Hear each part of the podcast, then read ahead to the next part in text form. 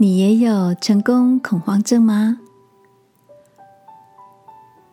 晚安，好好睡，让天父的爱与祝福陪你入睡。朋友，晚安。今天的你都做了些什么呢？周末看了一则关于登山的记录短片，访谈了两位。曾经征服圣母峰西岭的登山高手，听他们侃侃而谈成功登顶的经历和心情。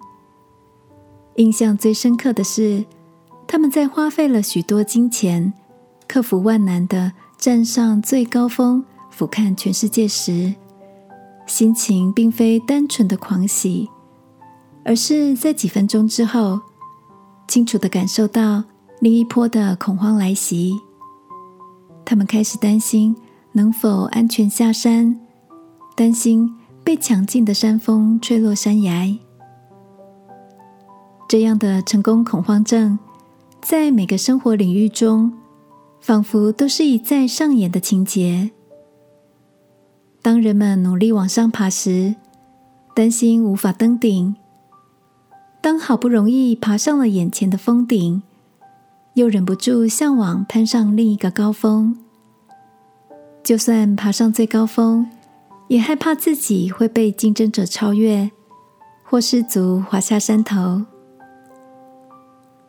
亲爱的，对于这样的场景与心情，你是不是觉得似曾相识呢？能够有意识的不被成功所俘虏，跳脱不断追求的循环。需要很大的智慧和勇气。